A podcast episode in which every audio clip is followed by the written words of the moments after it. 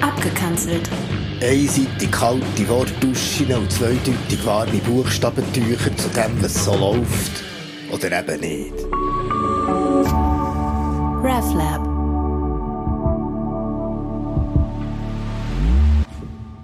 Am 26. April am Abend bin ich vor dem Bett gestanden und habe mir gesagt, nur noch einmal schlafen.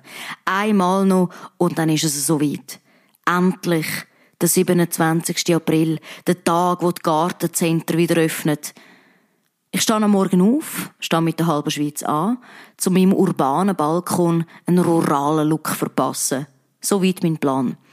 Welche Pflanzen kaufe ich mir, habe ich mir noch überlegt. Vor dem Einschlafen.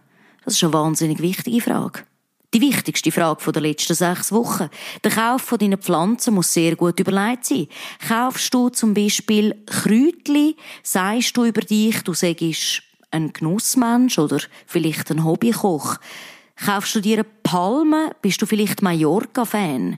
Kaufst Geranien, Betunien oder Begonien, bist verloren. Verstehst? Deine Pflanzenwahl ist eine Erweiterung von deiner Person. Sie sagt etwas über dich aus. Schau doch mal die Hündler an. Hündler suchen sich oft Hunderassen aus, wo ihnen gleicht. Sie sind eben auch eine Art Line-Extension von dir, wo dein Unique Selling Point mitbestimmt. Klar, du kannst sagen, du nimmst Kräutli und vielleicht eine andere Pflanze und dekorierst so schnell ein bisschen. Aber genau da musst du jetzt schaurig aufpassen. Bei den Kräutern fängt es ja schon an. Bei mediterranen Kräutern kannst du natürlich mediterrane Pflanzen dazu nehmen. Zu Rosmarin, Thymian und Oregano passt gut so ein Oliven- oder Zitronenbäumli oder Lavendel. Nimmst du lieber gängige Kräutchen wie Schnittlauch, Peterli und Matschekraut, passt eher so ein klassisches Geranium dazu. Und schon geht's los mit dem Vorurteil. Das Arrangement von deinem Balkon sagt über dich aus, ob du Patriot, Patriarch, Partisan oder einfach nur ein Bünzli bist. Deine Balkongestaltung ist somit auch ausschlaggebend für dein Tinder-Match.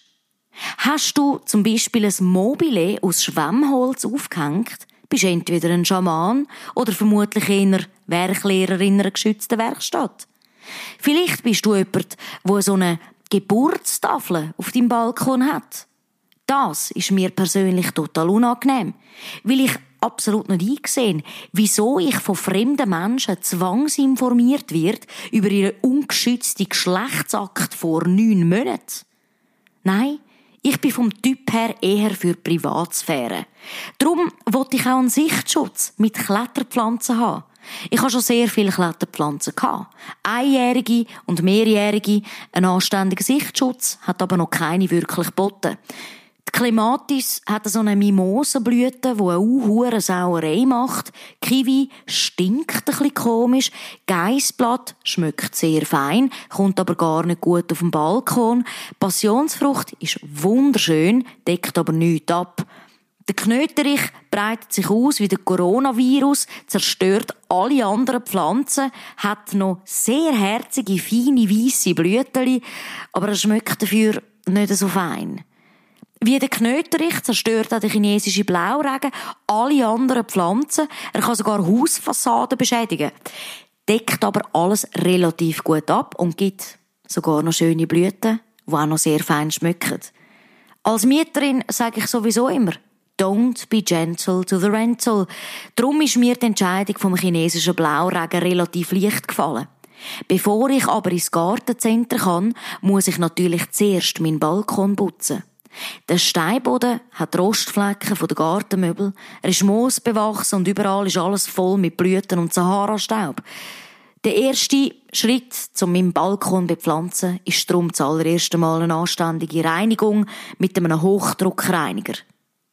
Nach einer ausgiebigen Recherche auf YouTube habe ich mich dann für das Kercher-Modell K7 Premium Full Control Plus entschieden.